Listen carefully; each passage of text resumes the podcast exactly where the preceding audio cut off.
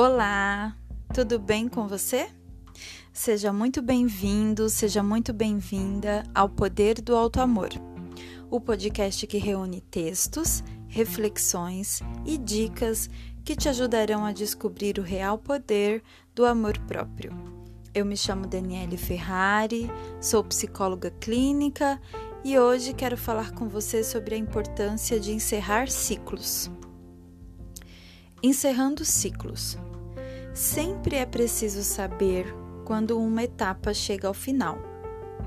Se insistirmos em permanecer nela mais do que o tempo necessário, perdemos a alegria e o sentido das outras etapas que precisamos viver. Encerrando ciclos, fechando portas, terminando capítulos, não importa o nome que damos, o que importa é deixar no passado os momentos da vida que já se acabaram. Foi despedido do trabalho? Terminou uma relação? Deixou a casa dos pais? Partiu para viver em outro país? A amizade tão longamente cultivada desapareceu sem explicações? Você pode passar muito tempo se perguntando por que isso aconteceu. Pode dizer para si mesmo que não dará mais um passo enquanto não entender as razões que levaram certas coisas que eram tão importantes e sólidas em sua vida serem subitamente transformadas em pó. Mas tal atitude será um desgaste imenso para todos: seus pais, seu marido ou sua esposa, seus amigos, seus filhos, sua irmã seu irmão, todos estarão encerrando capítulos, virando a folha, seguindo adiante, e todos sofrerão ao ver que você está parado. Ninguém pode estar ao mesmo tempo no presente e no passado, nem mesmo quando tentamos entender as coisas que acontecem conosco. O que passou não voltará.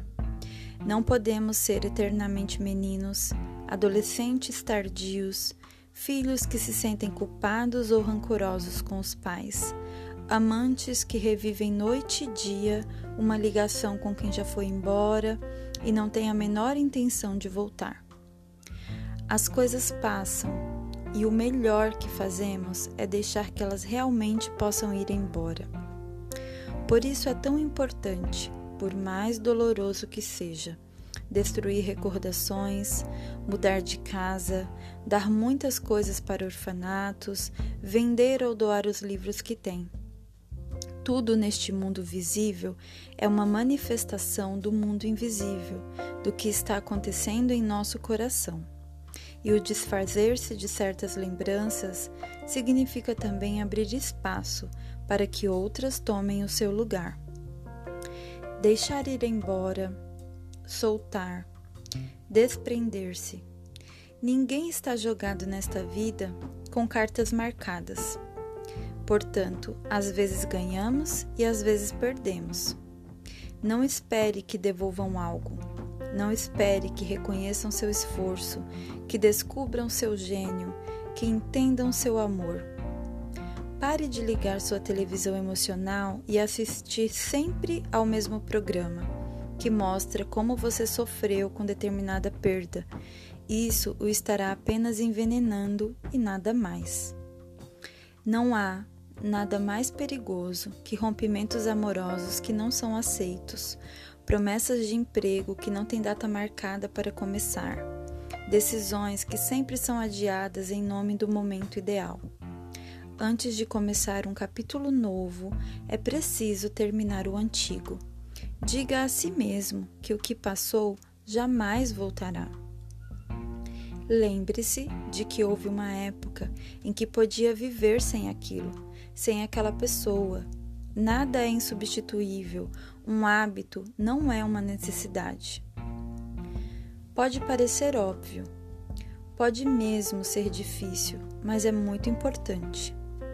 Encerrando ciclos, não por causa do orgulho, por incapacidade ou por soberba, não por imaturidade, mas porque simplesmente aquilo já não se encaixa mais na sua vida.